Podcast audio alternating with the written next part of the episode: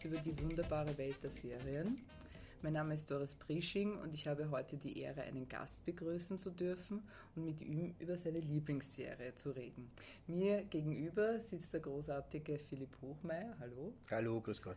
Er ist bestens bekannt aus Theater, Film und Fernsehen, vielen wahrscheinlich als äh, einer von vielen windigen Typen aus den Vorstadtweibern bekannt, aber natürlich auch aus zahlreichen anderen Rollen.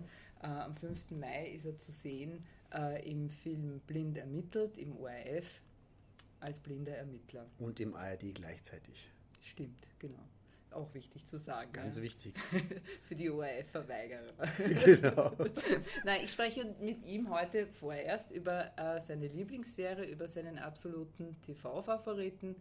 Äh, welche Serie ist Ihr TV-Favorit und was gefällt Ihnen daran so gut? Also meine absolute Lieblingsserie ist Vorstadtweiber. Ah, Aber das müssen wir jetzt nicht besprechen. Wir können jetzt zu meiner zweitliebsten Serie, die ich als Privatmensch gerne schaue. Mhm. Meine liebste Privatmensch-Serie ist The Affair. Läuft auf Amazon Prime und ähm, beschreibt eine wilde Affäre, eine Amour fou zwischen einem Lehrer, Vater einer äh, vierköpfigen Familie und einer Kellnerin, ähm, die in so einem Diners arbeitet. Und das Besondere an dieser Serie ist, dass wir immer dieselbe Situation aus seiner Perspektive und aus ihrer Perspektive erleben. Jede Folge wird sozusagen in zwei Hälften geteilt. Einmal steht ihr Vorname, dann erleben wir den Tag, den, das Treffen, die Begegnung aus ihrer Sicht. Und dann steht sein Vorname, dann erleben wir das Gleiche aus seiner Sicht.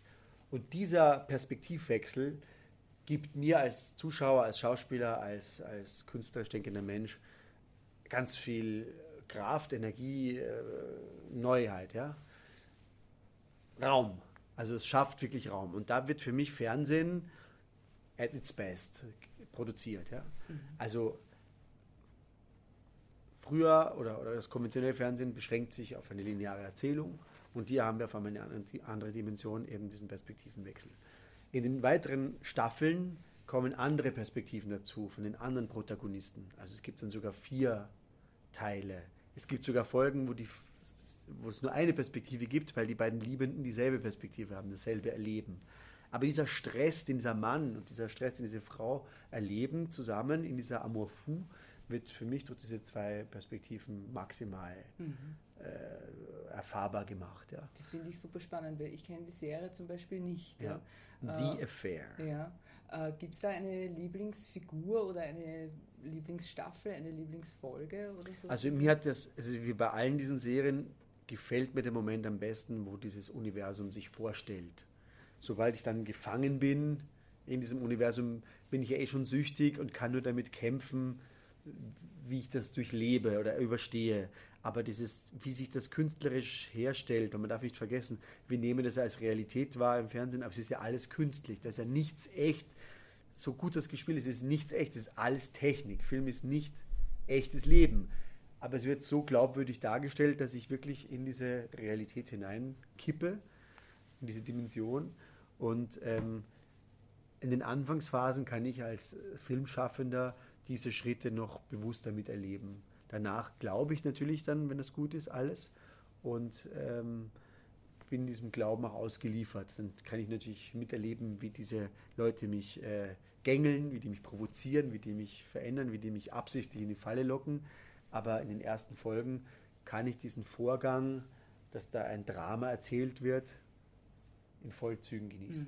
Mhm. Wie suchen Sie sich denn Ihre Serien aus? Also ich meine in dem Fall besonders interessant, wie stößt man auf eine Serie wie The Affair? Also es ist, glaube ich, ähnlich wie im, im, im Suchtgiftmarkt. Da trifft man sich irgendwo in einer finsteren Ecke und sagt, ich habe das gesehen, schau mal den Link oder schau mal das an und schau mal das an. Und ähm, zögert sich äh, zögert am Anfang noch und denkt sich, ja, was wird das wohl sein? Ah, das klingt ein bisschen komisch, ah, mache ich die überhaupt? Und auf einmal schnappt eine Falle zu man kommt da nicht mehr heraus. Ja? Also, und speziell die Affair hat mich äh, wahnsinnig aufgeregt und, und, und, und das spielt auch an einem sehr schönen Ort. Ich bin jetzt leider nicht so geografisch gebildet, dass ich das sofort nennen kann. Ich bin jetzt auch nicht so vorbereitet auf dieses Fachgespräch, aber das spielt am Meer, in einer wunderschönen Gegend in, in Amerika. Amerika-Kenner werden das sofort wissen. Ähm, Können wir auch gleich googeln, parallel. Ja, was weiß ich, keine Ahnung. Ja. Schauen wir gleich nach. wo spielt die Affair? Gewinnspiel, schreiben Sie dem Standard, wo spielt die Affair? Und Sie gewinnen drei Zeitungen gratis. Oder dreimal nein, nein, das nein, Rondo, das dreimal das Rondo signiert von mir, von, wann war das? 2016 im Oktober. Ah, okay. Die Katerbeilage. Ah, ja. Genau. Wir stöbern das, wir finden das. wir finden das. kann man das gewinnen. genau. Ähm, jedenfalls ähm, ist es auch verbunden mit einem unglaublichen Naturerlebnis. Also tolle Landschaft. Tolle Landschaft und sozusagen die Reise in diese Seelen dieser beiden Liebenden wird zum Hauptthema. Diese Karussellfahrt, dieser, dieses Auf und Ab dieser beiden, die, dieser verbotenen Liebe, ja, das, mhm. ist das, das ist das Faszinierende. Was haben Sie gelernt aus dieser Serie? Ganz einfaches Beispiel. Ich sehe ein Gespräch mit einem Anwalt. In der einen Sicht, aus, aus der Sicht des Mannes, ist das ein ganz äh, strenger, abweisender Typ. Aus der Sicht der Frau, derselbe Schauspieler, hat ein völlig anderes Kostüm, ist ein völlig anderer Typ, ein, ein, ein, ein heiterer, kooperativer mhm. äh, Kasperl vielleicht sogar, ja, nur ein Detail. Und die, die Freiheit, die gleiche Situation so anders zu beleuchten, macht mir als Zuschauer und auch als Fachmann total Spaß. Ja? Und öffnet eine Fantasie, die mir sonst, wenn man vielleicht äh, die Rolle definiert hat und im Fluss der Arbeit ist, einfach nicht mehr hat. Mhm. Und das fand ich faszinierend.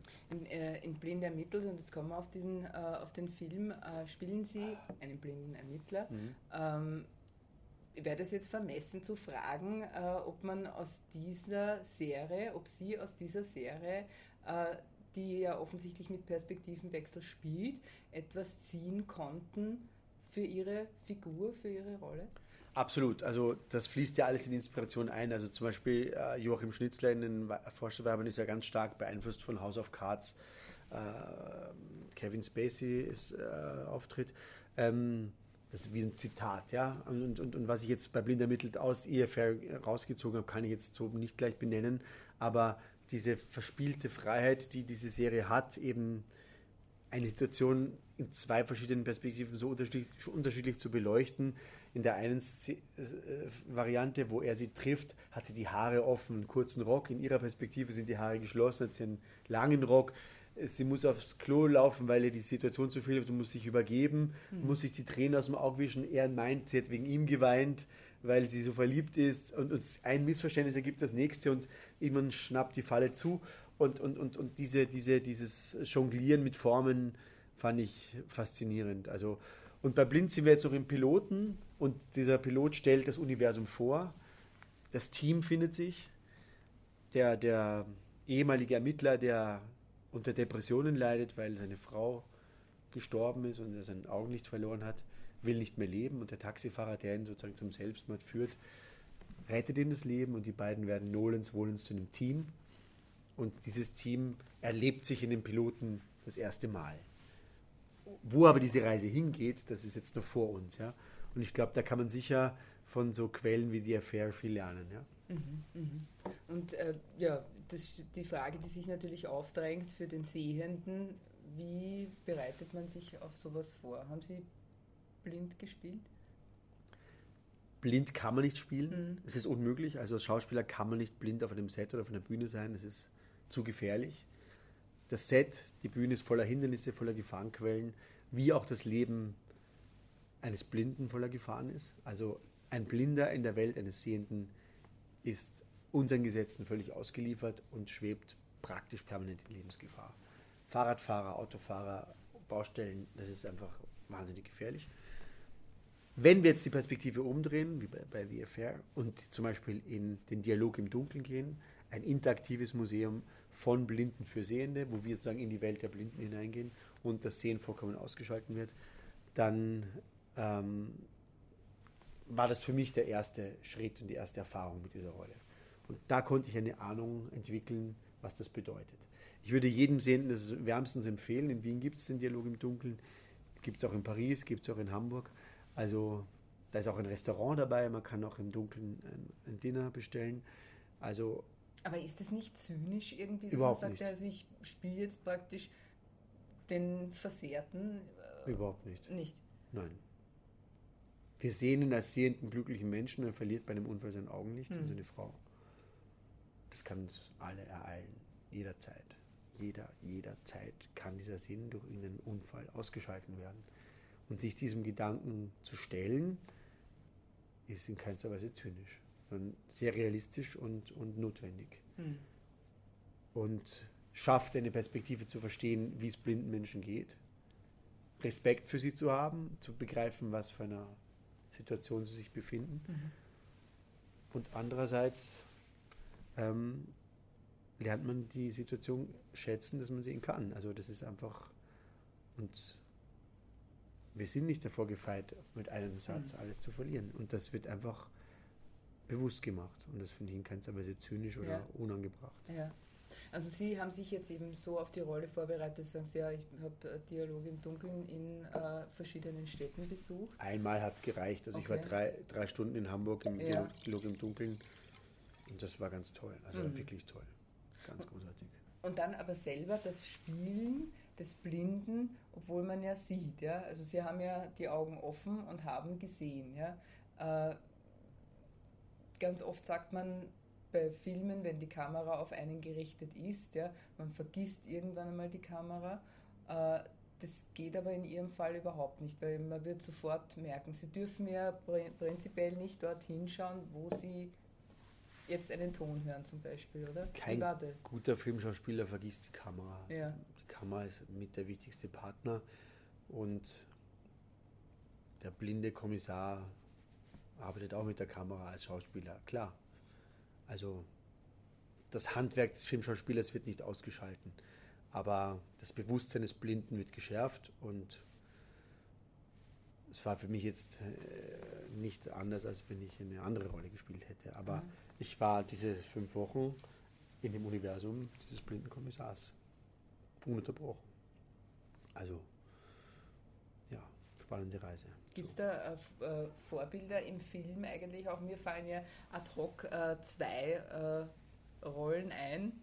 Äh, ad hoc äh, ist einmal die Audrey Hepburn, war in ähm, Warte bis es dunkel ist, hieß der, und das andere war Al Pacino, oder? Mhm. War das irgendwie ein Gedanke, der mitgespielt hat, aber wo Sie gedacht haben, ja, die sind irgendwie Figuren, die, denen ich da folge in gewisser Weise? Absurderweise habe ich mich da in diese Richtung gar nicht so vorbereitet. Es gibt Opernsänger, die hören sich Arien an, mhm. die sie selber singen müssen, und andere, die das verweigern. Und für mich war das so, dass ich das nicht gebraucht hätte. Ich, ich habe mich da ganz anders. Dieser, mhm. Ich bin nach innen gereist. Also ich mhm. habe versucht, eben mit Dialog im Dunkeln und mit der Frage, wie wäre das, wenn ich blind wäre, mich auseinanderzusetzen, das war mein Schlüssel für die Rolle. Es gibt in dem Film eine Kampfszene und der Schlüssel aus Selbstverteidigung und Blindsein, also dieses ständig auf der Hut sein und doch kampfbereit sein, das war für mich der Schlüssel mhm. für diese mhm. Rolle. Ja. Und es soll eine Serie werden? Eine Reihe. Eine Reihe. Der Unterschied zwischen Reihe okay. und Serie ist, Serie ist eben ein Block zehn Folgen mhm. oder fünf Folgen oder und, und eine Reihe ist eben eine Folge pro Jahr oder zwei, ähnlich wie Tatort. Ja? Oder Spuren des Bösen. Zum Beispiel, zum Beispiel genau. Ja. Wo man dann sozusagen eine fallgebundene äh, Folge hat. Ja? Mhm. In jeder Folge wird ein Fall gelöst. Ja, so. Und gibt es da Schwerpunkte oder ist es einfach ein, sind immer ganz verschiedene Fälle? Es gibt noch keinen zweiten. Also ja. es ist sicher was. In, ja. also es gibt angedachte Sachen, aber da bin ich noch nicht involviert, mhm. weil jetzt wird der Pilot gezeigt und aufgrund des Erfolgs des Piloten geht man in das Universum rein oder nicht. Und ich spüre, dass, ein, dass da ein großes Potenzial da ist und eine große Möglichkeit, da was zu entwickeln. Und an dieser Tür vor diesem Universum stehen wir jetzt. Mhm, mh. Jetzt habe ich noch eine Frage zu den Vorstadtweibern. Ja, bitte. Äh, es war zuerst äh, Sabine Derflinger, dann ist jetzt die Gerti Drassel, äh, wie soll man sagen, verlässt die Serie. Sind es schon erste Zersetzungserscheinungen? Überhaupt nicht. Das ist Leben. Also in einem Theater gehen auch Schauspieler und kommen Schauspieler. Also ich nehme das Ensemble von, von Vorstadtweiber wie ein kleines Theater oder eine kleine Gruppe wahr und da gibt es eben Schicksalsschläge und, und, und Wandlungen und, und das ist ganz normal, dass die Leute kommen und gehen. Und das belebt das System ja auch. Also, und ähm, ich glaube aus tiefstem Herzen an Vorstadtweiber und finde das ein ganz tolles Universum, eine ganz tolle Setzung und würde mich freuen, wenn das noch lange weitergeht. wer auch immer dazukommt und geht. Also das Sie, ist stabil. Sie bleiben. Ja, ich würde es mir sehr wünschen, ob ich bleiben darf, nachdem wie ich mich aufführe in der dritten Staffel. Steht auch in den Sternen, in den Vorstadtweiber-Sternen. Ich glaube, es ist zwingend notwendig, dass Sie bleiben, oder? Das haben Sie sehr schön Ja, gesagt. ich danke Ihnen vielmals, Philipp Hochmeier. Danke vielmals fürs Zuhören und bis zum nächsten Mal. Ciao.